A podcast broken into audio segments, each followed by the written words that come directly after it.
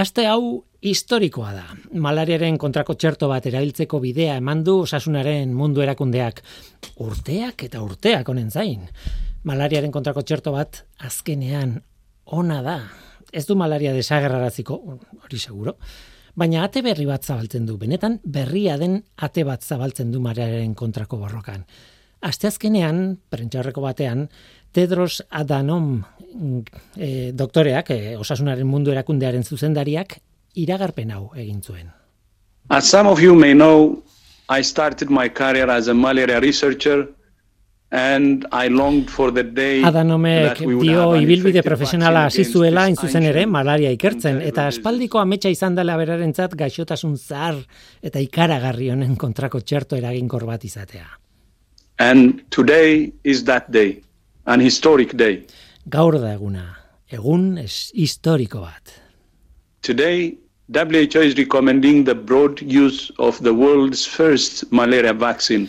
Gaur osasunaren mundu erakundeak gomendatzen du malariaren kontrako lehen txerto hau mugarik gabe erabiltzea. RTSS izeneko txertoa da. Zenbat sufrimendu, zenbat malko, zenbat eriotz eragin dituen malariak. Tira ba, egualdeko herrialdetan pobretan batez ere, ea txertoek buelta ematen dioten horri. Agian esan beharrik ez dago, baina arrisku hartuko dut. Malaria mikrobio sofistikatu batek eragiten du, protozo batek, bizkarroi bat, azken batean. Eta protozo hori anofeles izeneko eltsoak eramaten du leku batetik bestera. Beraz, eltso horren ziztada da malaria zabaltzeko modua. Hori guztia, bueno, bazen egiten, ezta? Noski. Baina, bueno, badazpada kontatu egin dut, badazpada. Munduan malaria kildako pertsonen zenbakiak sekulakoak dira. Zabalduta dauden datuen arabera, lareun mila tik gorako eriotz daude munduan urtero. Berreun eta iruro gehi mila umeak dira. E, beraz malarien kontrako txerto bat izatea oso, oso berri hona da. Txerto eraginkor bat lortzea zientifikoki oso kontu komplexua da.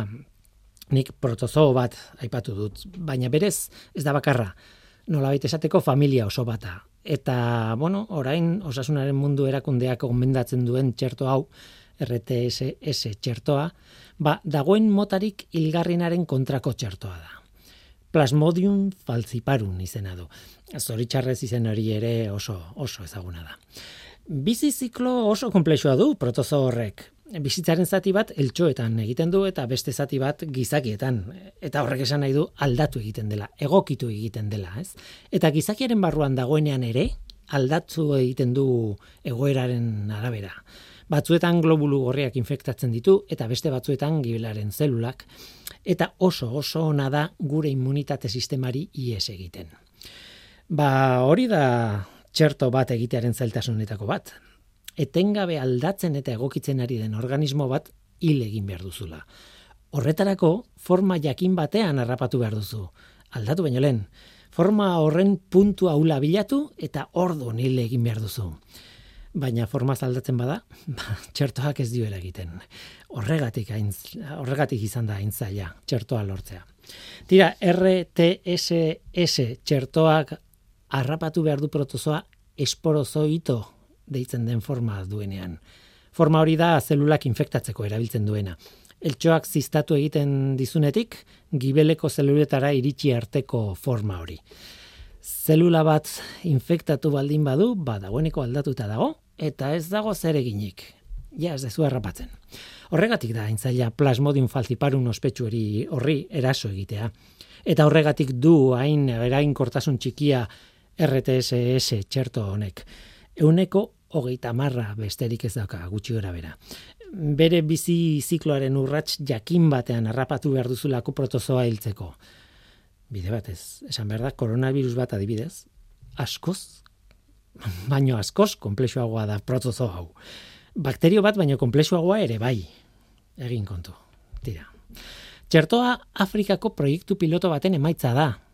Tedros Adanomek ala esan du, This recommendation is based on results from an ongoing pilot program in Ghana, Kenya Ghana, and Malawi. Kenian eta Malawin egindako proiektu piloto bada eta 2019tik sortziren mila umeengan probatu da. Tira, txertoa ez da izango euneko eun eraginkorra, baina segurua da. Eta ezerrez izatetik, kasuen euneko hogeita marra babestera sekulako aurrera pausoa da. Behar bezala zabalduzkero, milaka eriotz salbatuko ditu. Milaka ume. Ikerketa ez da bukatu, noski, eta ikertzaileek jarraitzen dute malaria ikertzen eta bide berriak sortzen. Baina honekin izugarri egin dugu aurrera puntu honetan malariaren kontrako lehen txertoa onartu du osasun munduaren, osasunaren mundu erakundeak. Oso, oso berri ona da. Ongietorri norteko ferrokarrilera. Euskadi Erratian, norteko ferrokarrila.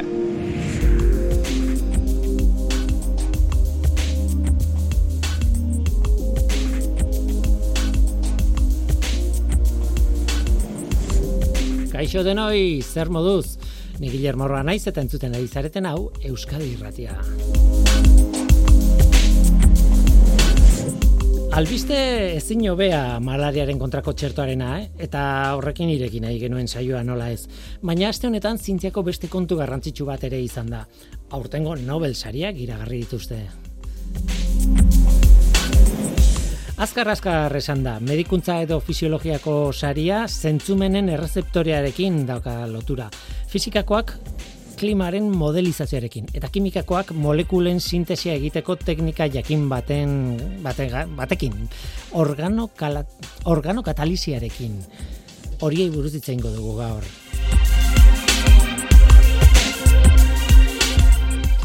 Eta gero, gero atal berri bat abiatuko dugu hemen norteko ferrokarrilean.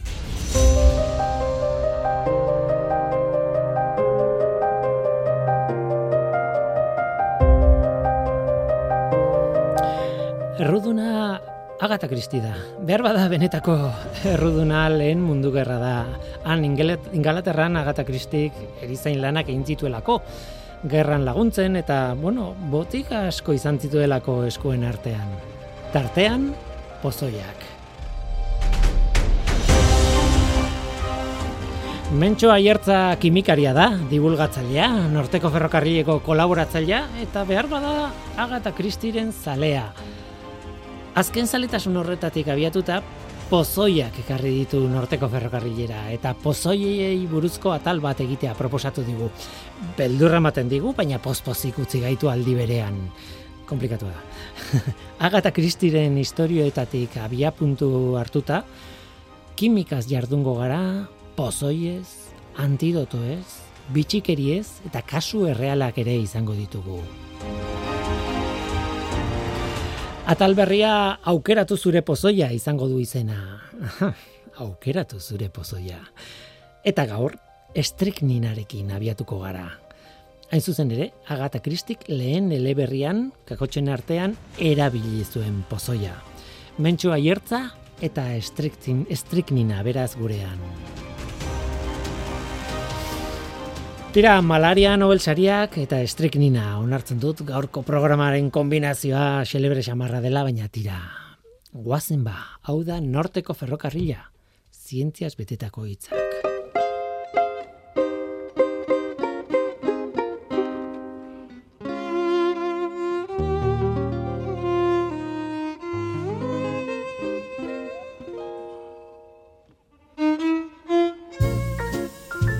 Ez du inporta zertan ari zaren. Zientzia divulgazioa egiten ari bazin bazara, esku artean duzun guztia utzi eta urriaren lehen asteetan Nobel sariei buruz hitz egin behar duzu. Ez dizuet gezurrik esango, alde batetik ondo dago eta aldi berean bestetik betikoa da. Ba. Ondo dago zientziak garrantzia hartzen duelako. Are gehiago aspaldiko zientziak hartzen du garrantzia. Normalean garai batean egindako ikerketak saritzen direlako. Eta gure sistema zientifikoan onartuta ditugun kontu asko nabarmendu egiten dira. Ez dira gauza berriak, baina garrantzitsuak dira eta, bueno, ona da. Baina aldi berean betikoa da. Aurrerantzean gehiago gogoratuko ez diren izenak eta gehiago gogoratuko ez diren ikerketak eta ikerketa esparruak. Tira hori dena titularrak betetzeko balio dutenak aste bete zurrian eta agian abenduan ere bai baina gero aztuta dena. Batetik eta bestetik. urteroko dikotomia Nobel sariekin.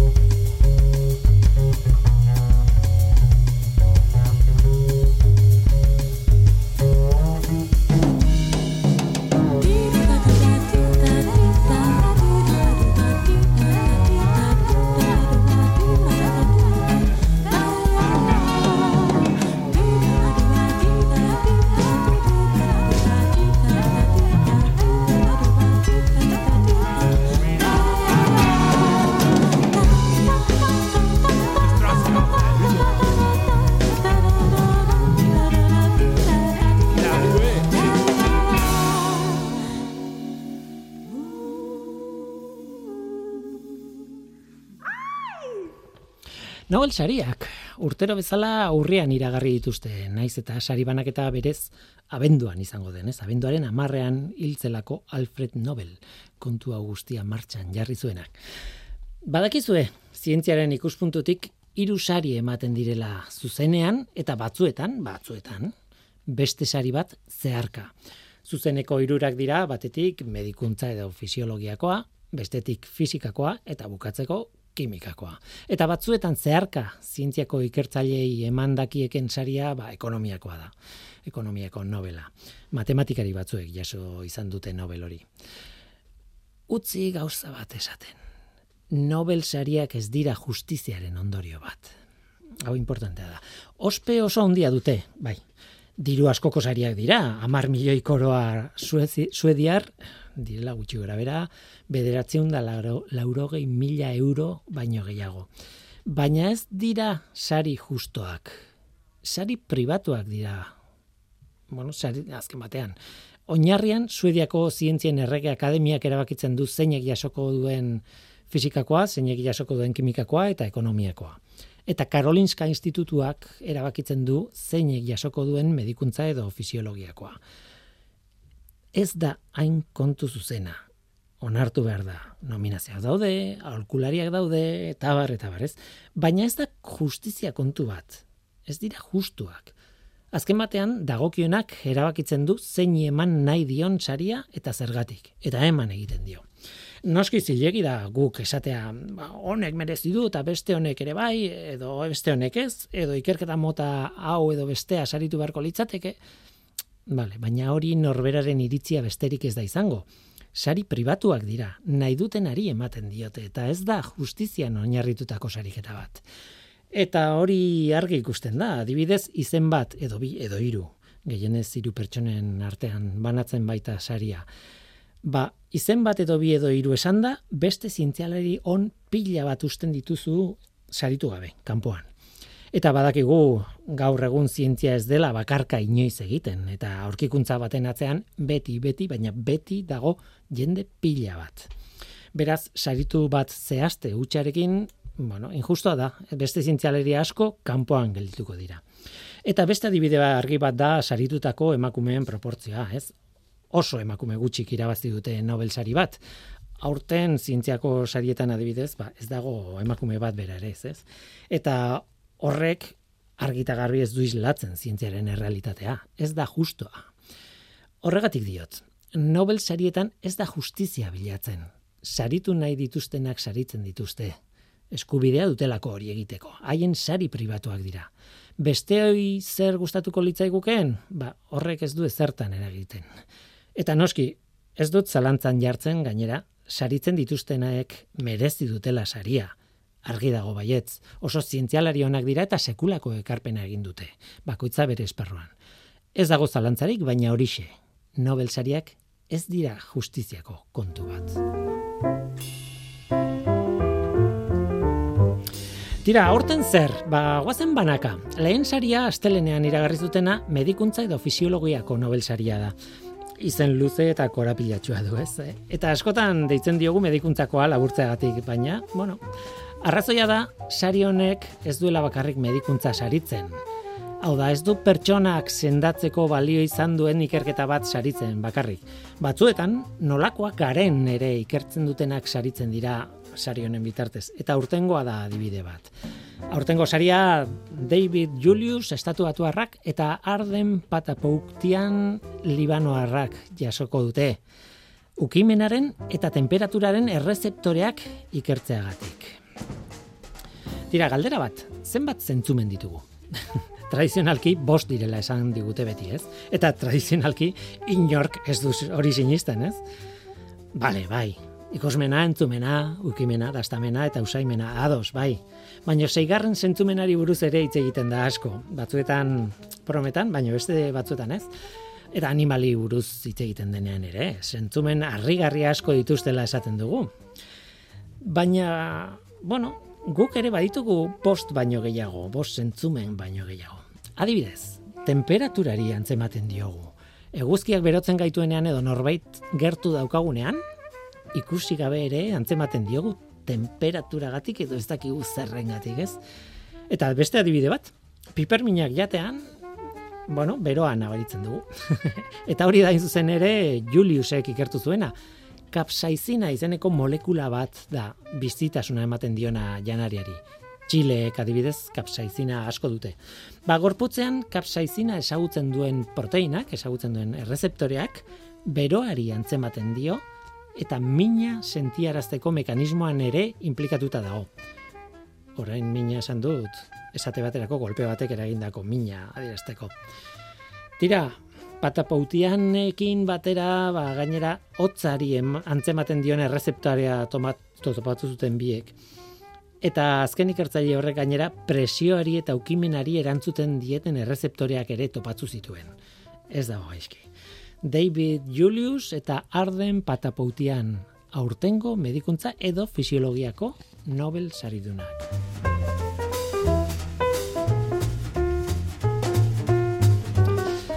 Fizikako Nobel saria klimaren kontuak. Egia esan, klima ikertzeko erabiltzen diren modelo konputazionalen kontuak.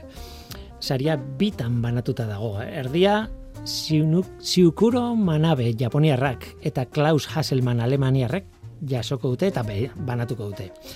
Manabe aintzindaria da ordenagailu bidezko ereduetan. Berak frogatu zuen CO2aren kontzentrazioa eta lurraren temperatura lotuta daudela. Eta beroteki efektua ere aztertu zuen modu konplexu batean gainera. Beti esaten dut, baina beroteki efektu izena nasgarria da. Atmosferan gertatzen dena ez delako berotegi edo negutegi batean gertatzen den gauza bera. Atmosferan, berotzen den aireak gora egiten du. Gorantz eta beste norabide batzutan ere bai. Bueno, tira. Konbekzio korronteak sortzen dira. Nahiko komplexuak. Hori ez da gertatzen negutegi batean. Horrelakorik ez dago negutegi batean. Ba, dinamika komplexu hori modelizatzen hasi zen manabe. Bestetik, Klaus Hasselmann Alemaniarrak eguraldiaren eta klimaren arteko lotura modelizatu zuen. Eta beste ideia bat ere badago bere lanaren atzean. Eguraldi gora beratxoa izateak, ez du esan nahi naita ez klima aldatzen ari denik. Tira, sariaren beste erdia, bioiek erdia, baina beste erdia Giorgio Parisi italiarraren izango da. Eta hemen kaosaren teoriarekin egiten dugu topo. Parisik e, ikertzaile honek klimaren sistema kaotikoan patroiak bilatzeari ekin zion. Horrek denak aldatzen du. Kaos batean patroiak topatzen dituzunean, gauzak ulertzen az daiteke. Hori klimarekin eta beste dozein sistema komplexuarekin, noski. Beraz, hor dago. Siukuro Manabe, Klaus Hasselmann eta Giorgio Parisi. Aurtengo fizikako Nobel saridunak.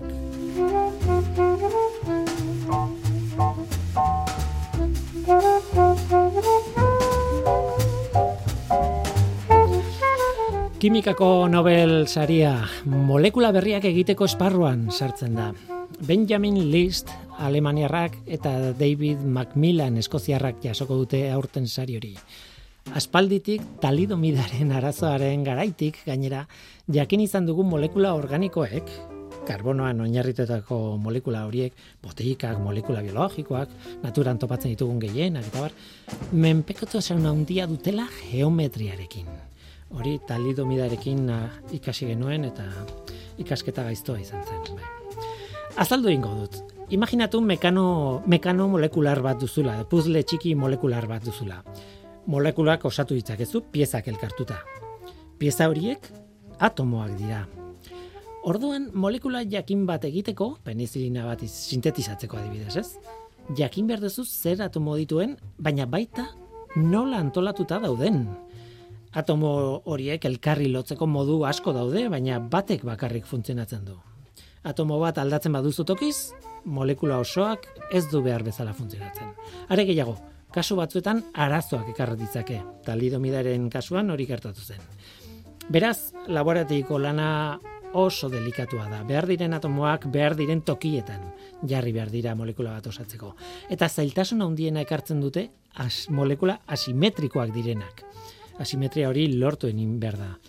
Atomo jakin bat ezkerrean egon behar du. Ba, ekskuinean jartzen baldin baduzu, ba, sekulako arazuak sortu ditzakezu. Arriskutsua da sintesia gaizki egitea. Bueno, tira, noski, laborategian atomoekin egin dira eta kimikako estrategia sofistikatuak behar dituzte atomo bakoitza behar den tokian jartzeko, ez? Behar den geometria horretan jartzeko. Horretan sartzen da katalizatzailea edo katalizatzaileak bat baino gehiago. Bukaerako egituran egongo ez den molekula zatiak, baina laguntzen dutena montaje nanoskopiko hori behar bezala egiten.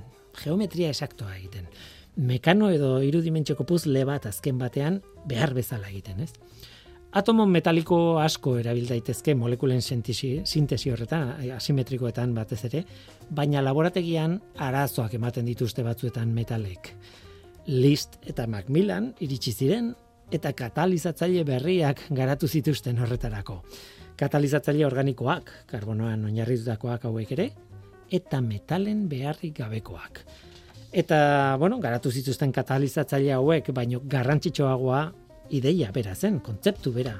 Alegia, posible dela metaligabeko molekula organiko txikiak erabili sintesi asimetrikoan erabiltzeko.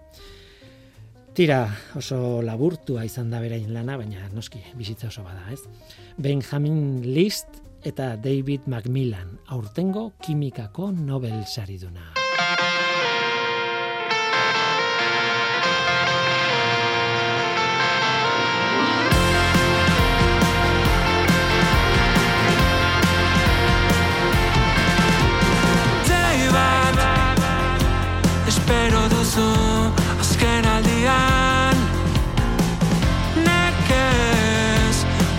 Placebo izan daitekenak erantzuna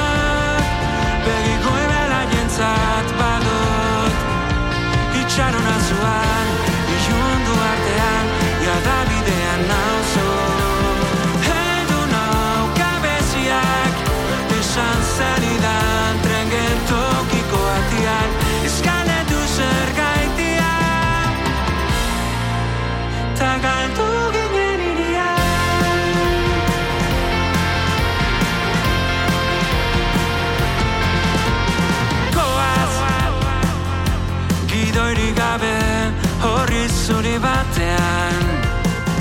Gauez jantziko gara superheroiaz Ta juntzen bado Ta izarrak argitzen ez badu. Ez begiratzera Inoiz ez atzera Itzaletan bagaitu. Heldu nau kabeziak Esan zenidan Tren geltokiko atian. Eskaletu zer I got tu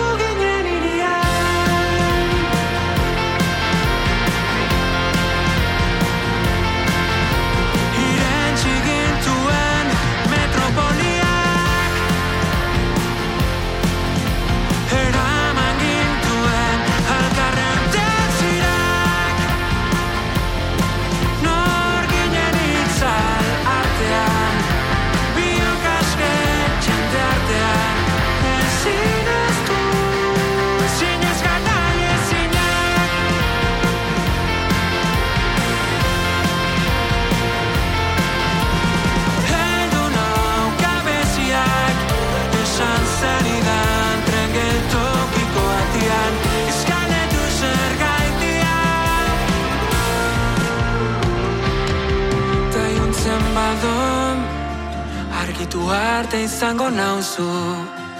Ziur badela izarren bat gure zai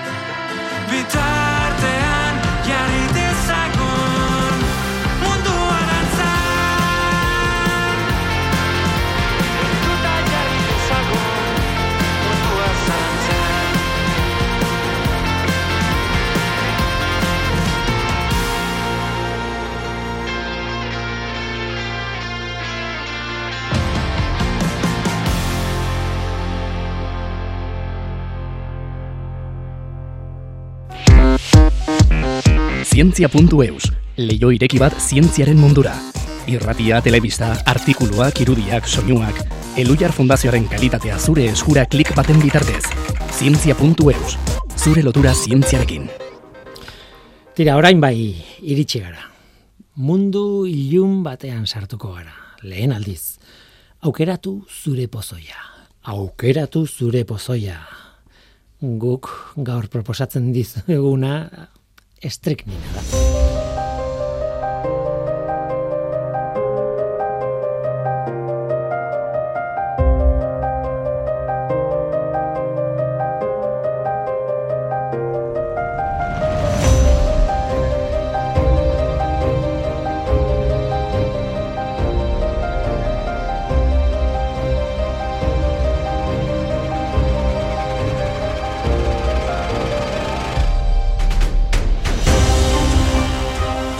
Mentxu aiertza, beldurra ematen diazu.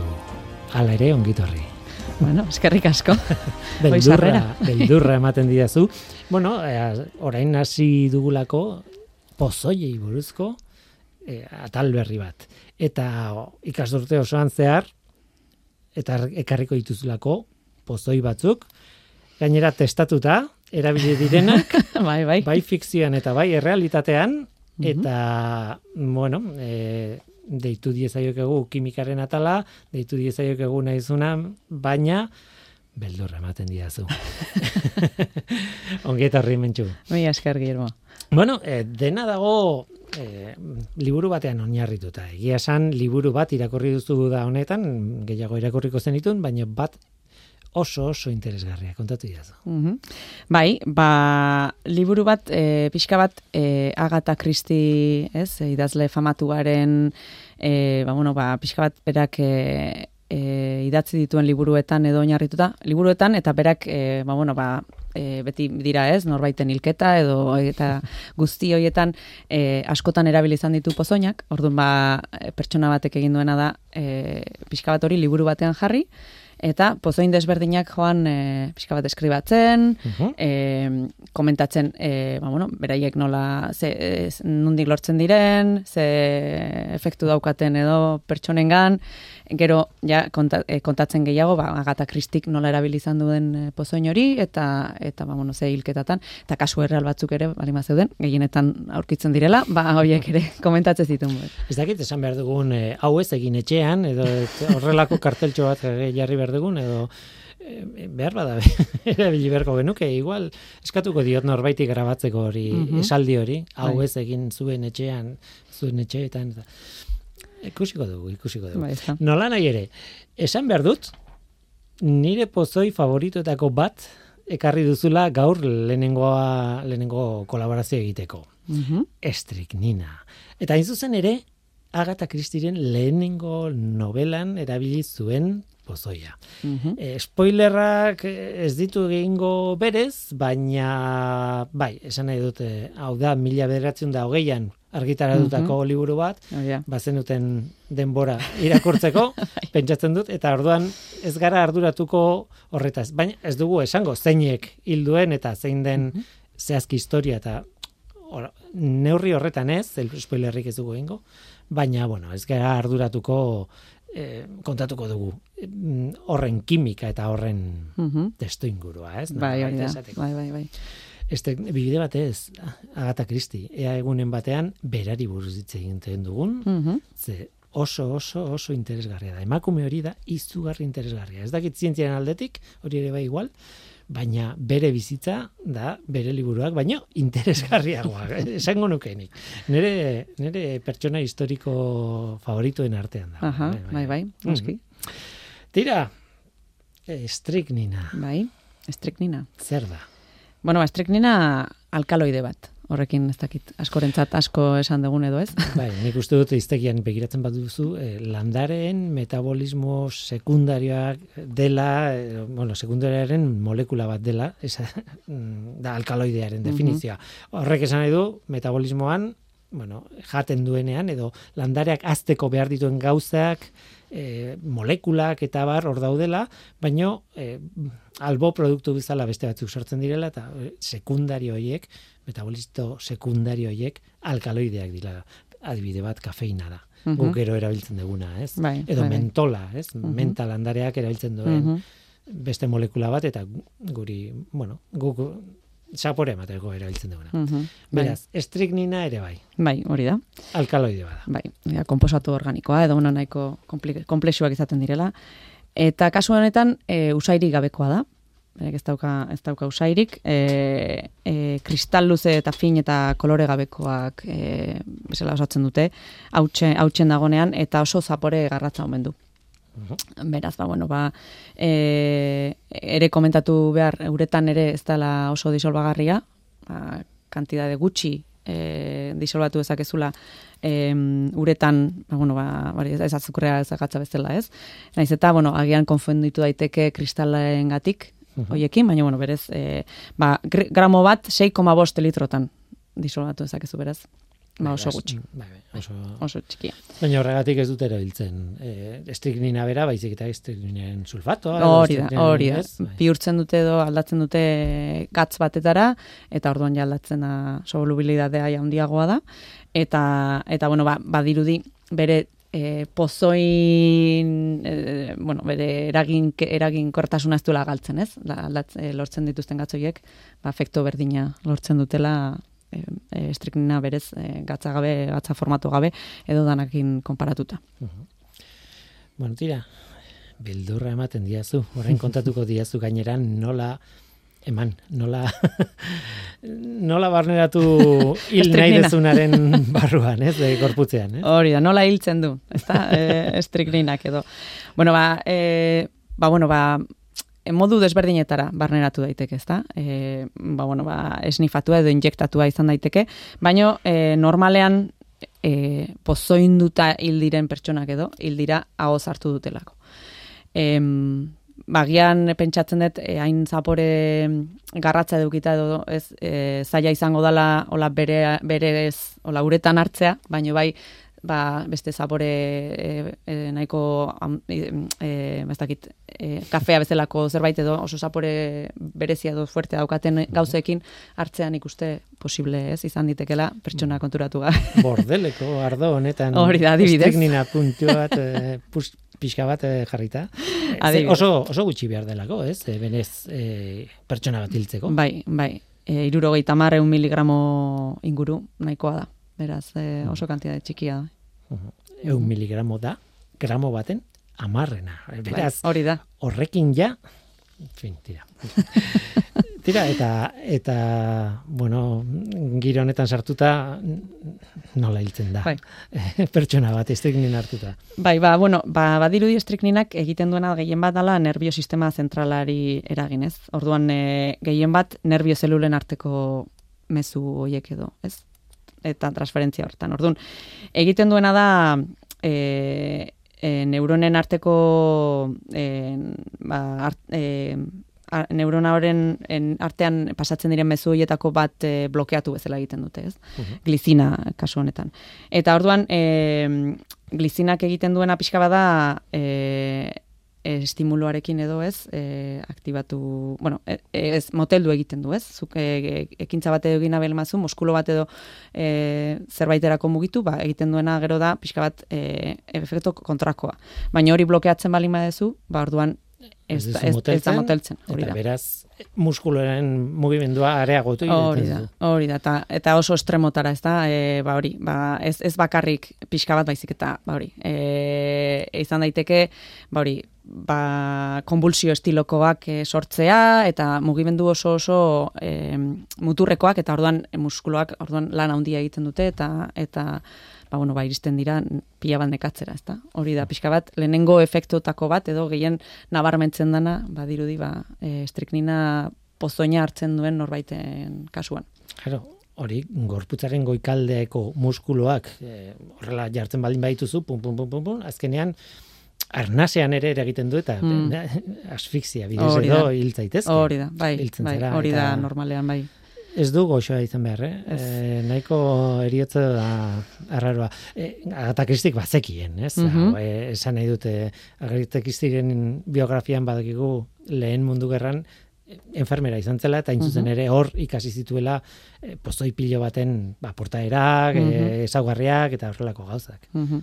Bai, eta gainera gero egin zituen ere ba, ikasketak esan dezakegun e, farmazi, bueno, farma, ez dakit farmazia batera ematen zuen norbaitekin, ez? Gero ere bere liburun batean era saltzen dena eta bueno, ba, ba horrekin ere asko ikasi zuen pozoinei eta bueno, edozein medikamentu edo edozein drogei buruz, ez? Baina bueno, bai, bai ezagutza asko zituen honen inguruan. Mhm.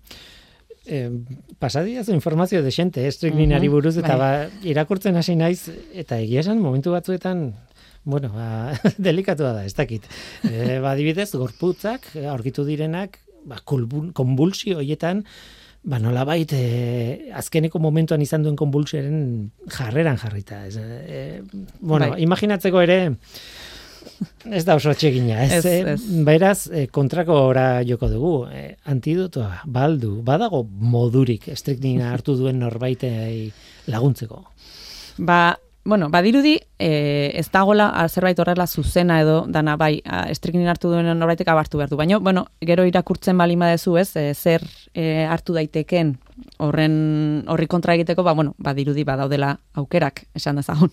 Gero ja ikusiko, ikusi beharko genuke, nik uste oso azkar e, izan beharko litzatekela tratamendu hori ere, ze estrikninak oso azkar, ba, hogeita hamar minututara hasi daiteke ja e, ba, norbait sintomekin, eta gero ja ba, ordu batzutara hiltzen da. Orduan ez da denbora asko tardatzen duen e, prozesu bat, ez da. Orduan, e, ba, barbiturikoak izan daitezke, e, diazepam estilokoak, a, ba, kontrako efektua egiten dutelako, ez da. E, Lasai- muskuloaren da, lasaigarri bat, ez? hori da. Bai, hori da, lasaigarri moduan, orduan hori egin dezakete, pixka bat, e, konbulsioen e, sintoma horiek edo gutxitzeko, ez da. E, gero, kurare, kurare ere beste ez, beste pozoina dana, Bai, eh, ospetsua. Bai, eta gainera, ba, bueno, familia estiloko antzeko landaretatik e, ateratzen dana, eta, bueno, ezaguna da, e, e, bueno, ba, e, gezien e, puntuatan ez da, erabiltzen dutelako pelikulatan eta ikusten dana, Bai, bai, ez? Ego Amerikako tribu batzuk, Hori eta bai. bai. hori da. Ba, hoiek erabiltzen dutena eta bueno, ba, kasu honetan egiten duena da e, bari, efekto kontra, kontrakoa, ez da muskuloak erlaxatu. Egiten duenako, ba, pixkat, e, blokeatzen duelako ez glizinaren hartzailea, baizik eta bazetilkolinarena dela justo, ba, ba, efekto kontrakoa egiten duena e, neuronen artean. Orduan, ba, ba, hori izan daiteke, agian e, zuzenetakoa, edo, baina hori, kurare normal ez da edukitzen horrela oso eskura, E, orduan, ba, ba, ez bali maukazu ezer, e, badirudi, ba, bueno, egin daitekena dela e, pertsona horrek ardezala ikatz aktiboa e, jan dezala, eta orduan, ba, ba e, Horrek xurgatzen du nola baita, ez eh, Hori gelditzen da, zaiona. ez? hori da. Ze, e, importantea da jakiteare, e, bueno, e, pozoin hau ez dala urdailetik e, e, absorbatzen edo, baizik eta estemeetik. Orduan, behin urdailetik kentzea lortzen bali madezu, ba, orduan, me estemeerara ez dela iristen, eta orduan, ba, bueno, baukazu, hor behintzat e, gutxitzea edo, edo erabat ke, e, saiestea, ez, pozoinaren efektuak izatea. Eta ba, beste azkenengo edo muturreko aukera, ez bali maukazu ez ikatz aktiborik, ez ez beste ezer, bada gela ilun batean sartzea eta estimuloak harik eta gutxienak ematea pertsona horri, ba behintzat, e, ba, bueno, ba, estimulorik ez badago, muskulak ez duten mugitu beharrik, eta orduan pozoinak ere ba, ba, bueno, ba, ba bere efektua jungo litzateke, baina ez lukete afektatuko ez da, e, bu- ba, azkenean hori asfixiatuko inor, azkenean bere efektua, bueno, ba, ez dagolako estimulorik, orduan pertsona lasai balima dago, ba, erabat. Pozoina sustantzia bera, estriknina bera ez duzu kentzen, baina, bai. baina mm, kontra egiten diozu, da, kontra egiten duzu bai. bere efektuaren Hori da, kontra. hori da. Tira, ba, badakizu ez zer egin. Estriknina, em, susmatzen baldin baduzu ez norbaitek estriknina hartu duela, eh, arratoiak hiltzeko eta erabiltzen ziren. Mhm, Bai, Mm, pestizida estilo, bai. bai. Pestizida, baina no, normalean arratoien kontrakoa, edo, Ja. bueno, xaguen Mhm. kontrakoa, edo, Mhm. ez, e, etxeetan garai batean oso oso erainkorra, Mhm. gainera, ez. Baina, e, bueno, e, puntu baikor bat jartzeagatik, 2006ko irailetik, debekatuta dago estriknina Europa batasunan. Beraz, e, esaiatu estriknina eror, e, erosten, ez dagoelako, ez dagoelako baimenik erosteko eta pentsatu dut oso zaila dela gaur egun e, lortzea. Garai batean ez. Hori da, hori da. Eta Agatha Christik bere liburua idatzi zuenean, ba, ba etzan Eskura aintzaila. ez bai. zeukaten Mhm. e, farmazian edo ez. Mhm. Mhm. Bai, bai. Tira, guazen salto egitera behintzat kasuetara, ez? Mhm. Erreal esan behar nuen, baina, bueno, e, lehenengo kasua igual aipatu behar dana da, hain zuzen ere, Agatha Christieren lehen da biziko novela zein den, ez? Mhm. Eleberria zein den. Styleseko gertaera misteriotxoa. Styles Mhm. da etxe baten izena, eta, bueno, ez dakit zer kontatu egia esan, baina e, oso, oso interesgarria da, de- izan zen lehenengo eleberria eta oso gioi, oso mm, historio sofistikatu ez da, netzen oso historio sin, ba, Arrunta. normala, orrunta, ezer gabe, ez, ez, ez, e, bazuen e, kontu asko barruan, ez, eta izan ere horregatik izan zuen sekulako arrakasta. Ez zuen diru askorik ikusi, arrakasta horretatik, e, Ja. Agatha Christik, eta ez dakit zenbat editorek esan zioten esetz, Mhm. baina seigarrenak, ez dakit zenbat garrenak, publikatu egin zuen, eta idatzita dago, gustatzen zait idatzita dagoela lehen mundu gerra martxan zegoela, baina argitaratu ondoren, ez? Orduan, irakurtzen duzu pixka bat atzeraka, ez? E, pertsonai guztiak daude kezkatuta lehen mundu Mhm. gerran daudelako, eta Ja. mhm. baina, tira, ez dut bukatu irakurtzen. Aha, Aitortu bueno, behar dizut. Beraz, badakit zer gertatzen den kimikoki, baina historian ez dakit zein den hiltzailea oraindik. bueno, bueno. Kasu errealak ere bai. Bai, mhm. bai, bai, badaude, ba, bueno, me, Agatha Christik ere uste dut, pe, bueno, pixkat ere hortaz oinarritu zala pixka bat ere, bueno, ba, bere liburua, ez, idazteko garaian, ze orduan ja bazeuden kasuren batzuk edo, bueno, hemen e, liburu honetan, nik e, informazioa hau hartu dudan liburuan behintzat, ba, bueno, ba, ikusten dan e, kasu ezagunenetako bat edo, ba, Agatha Christik agian ezagutu izan zuen ere, izan zen Thomas Neil Krim edo doktoreak, Mhm. ez, e, pixkat egin zuena, mila zortziron da laro mabi garren urtean. Eta, bueno, ba, lau emakume hil zituen, estriknina erabilita. Badirudi arren lehenengo ba, estatu batuetan edo, e, ba, bueno, ez dakit, saiakera edo jan norbait hiltzan, hor ez dago oso argi, gauza da, ba, e, nola bait e, ez zutela erruduna aurkitu eta eta etorri zala, bueno, juntzala e, Londresera. Eta hor, ba, ba, bueno, ba, ez dakit doktore zalako edo, ba, bueno, ba, egiten zuena zen, pilulak ematen zizkien, ba, e, magalduei, eta, ba, bueno, ez dakit, saiakera moduan edo, edo ez dakit, berak esaten zien, bazala, beraien osasunerako, ez dakit, azkenean mediku batek horri esaten badizu, eta, bueno, ba, ba ez etzan osasunerako.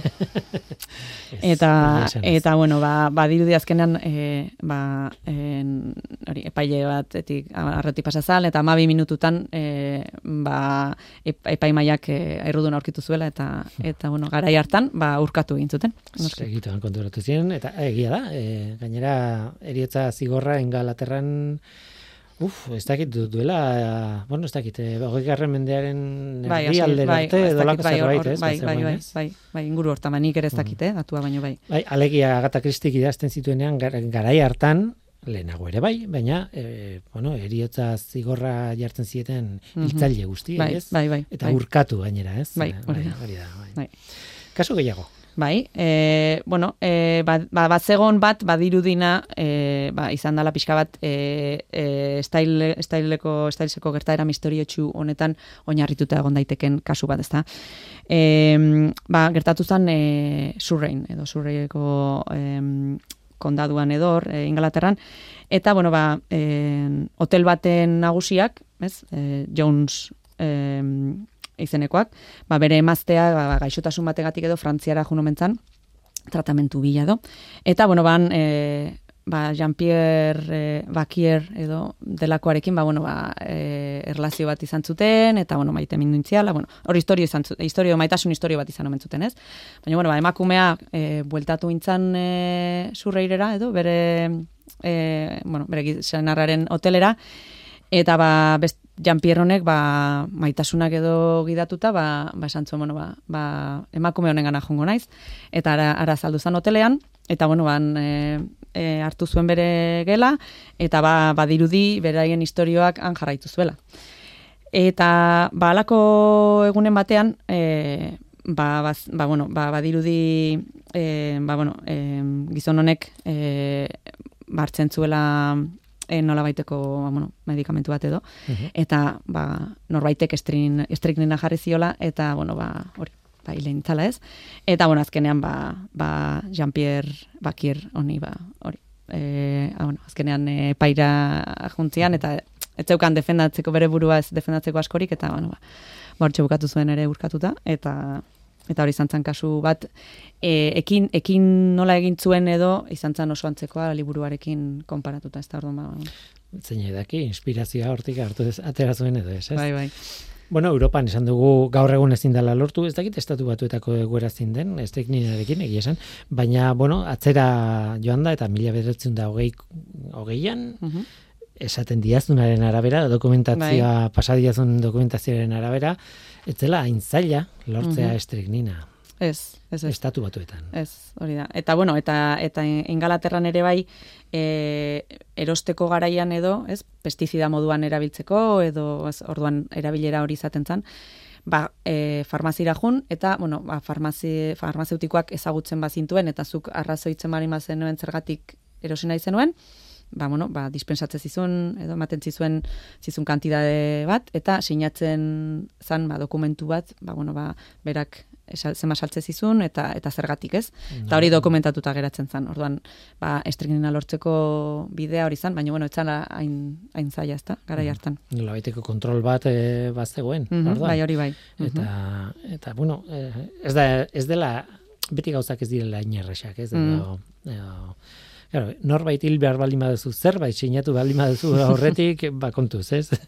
Bai, horregatik trampak e, pentsatzeta asko egiten zituztela, ez da, ba, izen faltsuak, edo e, farmazeutikoak ezagutzen zuen pertsona edo ez, hori agian, pues, pues, dakit, pare bat aldiz egonda agian, eta izen faltsu bat emanda, ez, ez zenuen pentsatzen dute dokumentaziorik erakutsi beharko pertson zeintzinean, ez? Orduan ba bueno, hor hor agian Eta etzen izango berdina hiri handi batean, eta herri batean, denak ezagutzen direla, edo, bueno, eta nekazal inguru batean, gainera, Mhm. arrate asko dagoela, eta behar bada estriknina pila bat erabiltzen zela, edo hirietan, bueno, hirietan ez dakit nola erabiliko zen, behar bada bai, eh? baina, baina testu ingurua asko aldatzen da, Mm. Bai, ez? bai, Eta, bai.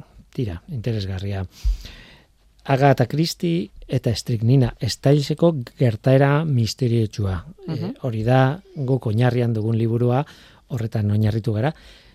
Azkeneko gauza bat, ez dakit kasu gehiago ekarri dizkiazun, baina nik bai ekarri dut eh, kasu Ez, ez, ez, bat. aha. Em, Galizian duela ez asko, 2000 eta bederatzean uste dut izan zela kasu bat, eta gainera epaiketa tartean egon zen, ze susmatzuten e, gizon bat akatu zutela estriknina erabilita. Mhm. 2000 eta bederatzean, eh? Hogeita bat garren mendeko Aha. kasua da. Beraz, eta tartean guk kontatu ditugunak dira hogei garren mendearen hasierakoak, eun urte lehenagokoak, Mhm. hemen tartean egon dira kasuak eta eta erabili izan da estriknina. Esan dugu, 2006an e, debekatu zela Europar batasunean, baina adibidez, e, duela berroi urte, Mhm. eros ziteken eta erabil ziteken, hori, zuk ez duzuna, ez? Nolabiteko pestizida moduan, edo ez. Mhm. Tira, em, ez dizut eskatuko esateko ze pozoi ekarriko diazun, baina ondo hasi gara honekin, eta Mhm, bai. interesgarria bada, Mhm. mm, morbo pixkat ere badu, zer esanik ez, Bai, ez da pixka bat bai.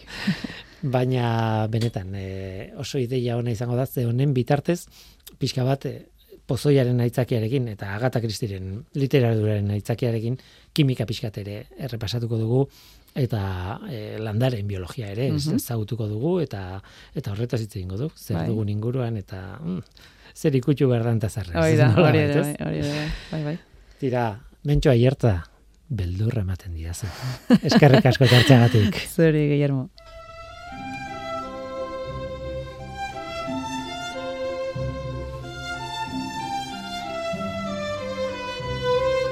Ez dakit, egia izango den, baina sentsazioa daukat oso intentsua izan dela gaurko eguna. Emozio asko onak eta intentsuak, baina, bueno, alde egin behar dugu. Eskerrik asko mentxu aiertzari, ba, gurekin izateagatik eta baita zuri ere. Badakizu, gu hemen gaude. Norteko, abildua, eitb.eus. Gaur teknikaria Mikel Olazabal izan da eta mikroren aurrean ni Guillermo Roa, Eluiar Zientzia taldearen izenean datorren astean gehiago. Ordura arte izan. Agur.